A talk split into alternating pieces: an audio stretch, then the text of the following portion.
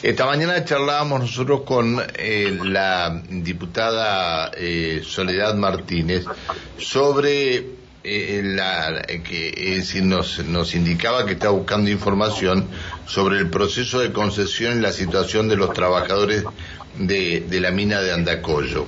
Este, el, el tema que, que lo eh, que la lleva a preguntar esto es que dice que hacía como dos meses que no tenía información de esto y no sabía qué iba a pasar, si entraba en quiebra la empresa o no entraba en piedra eh, o no entraba en quiebra la empresa.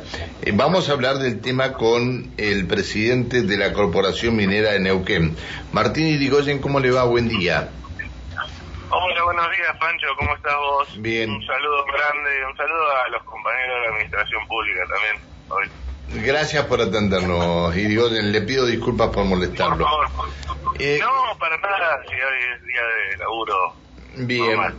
¿Qué pasó este, con, con la empresa que estaba, eh, que hablamos que hace como dos meses atrás nosotros de esto, con la concesión de la mina de Andacollo? Eh, ¿Entra en quiebra, no entra en quiebra? ¿Cómo está el concurso de acreedores? Sí, hablamos ahora hace poquito, Pancho, y yo te decía que eh, le habían prorrogado el plazo para acompañar las conformidades de los acreedores hasta el 8 de julio. Ah, está bien. Sí, sí. Este, y así que bueno, básicamente estamos esperando eso. Si no cumplen en ese plazo, seguramente entrará en quiebra. Ajá, ajá, ajá. Está bien. ¿Y, qué, y y hay, hay alguna otra empresa interesada en seguir con esto o no? Mire, en todo este lapso han pasado por este, Andacollo distintos grupos de geólogos de distintas empresas que están estudiando el proyecto este, en miras a una nueva licitación. Así que nosotros tenemos mucha expectativa de que de que ni bien se pueda y se solucione definitivamente el tema legal con Triden, podamos encarar un proyecto licitatorio este, y que sea exitoso. Así Y- que, eh, pero bueno, depende un poco de eso. ¿Y los trabajadores, mientras tanto? Los trabajadores están con un aporte del gobierno provincial a través de la Secretaría de Gobiernos Locales.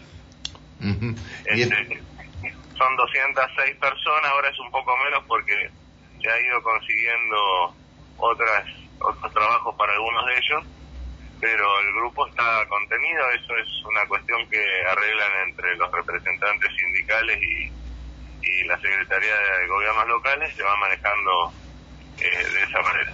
Bien, ¿ustedes le han hecho saber a los diputados eh, esta información o, o no? Eh, la verdad que no hemos tenido ningún contacto, ni nadie nos ha llamado, ni, ni nada, pero estamos a disposición. Si la diputada quiere pasar por la oficina, cuando quiera la esperamos y hablamos de esto sin ningún problema. ¿Alguna vez funcionó bien eh, esta, esta mina o no? Sí, muchos años funcionó bien. Estamos hablando de un proyecto que empezó a funcionar en 1896 y que tiene distintas etapas. Eh, a partir de los años 1930 empieza con la parte industrial más importante, con distintas empresas privadas, y en el 98 fue la licitación que ganó en ese momento la empresa minera Andacollo Gold, que trabajó hasta el 2015 de manera intensa, 2013-2015, y este y bueno, y después eh, Trident. Pero es un proyecto que tiene muchos años, que ha mantenido muchas generaciones de, de, de, gente de Andacollo y de la zona, este, que ha tenido sus idas y vueltas en todos estos años, pero que claramente es el centro de la economía de esa zona desde su creación. Usted piense que esa zona se, se llamaba el Durazno originalmente en 1896 y, y viene a ser colonizada a través este, de, de Chile y sobre todo por inmigrantes europeos que venían justamente convocados por la idea del oro. O sea que estamos hablando de que esta es, es una zona este, aurífera conocida desde hace más de 150 ¿Y años. por qué, y por qué las empresas se funden entonces? Eh, yo le puedo dar mi opinión. ¿no? Sí, bueno, a usted le estoy preguntando cuál es la opinión suya. Gracias. Sí, mire, hay distintos motivos. En mi opinión, eh, lo que fue Minera Andacollo Gold terminó de la manera que terminó porque el oro bajó a un precio inferior al valor de costo de producción.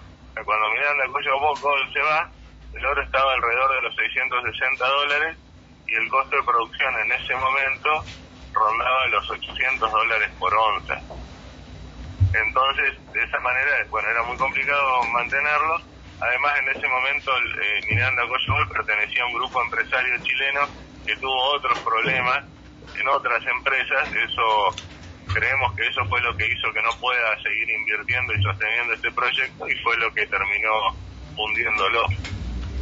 Eh, Miranda Coyol. En cuanto a Trident, lo que nosotros pensamos es que ellos hicieron un montón de inversiones muy importantes, pusieron una planta nueva, trajeron maquinaria nueva y demás, este, eh, soportados por un grupo también empresario de Estados Unidos que en un momento decidió dejar de invertir en este proyecto eh, y no se alcanzó a poner en producción el proyecto justamente.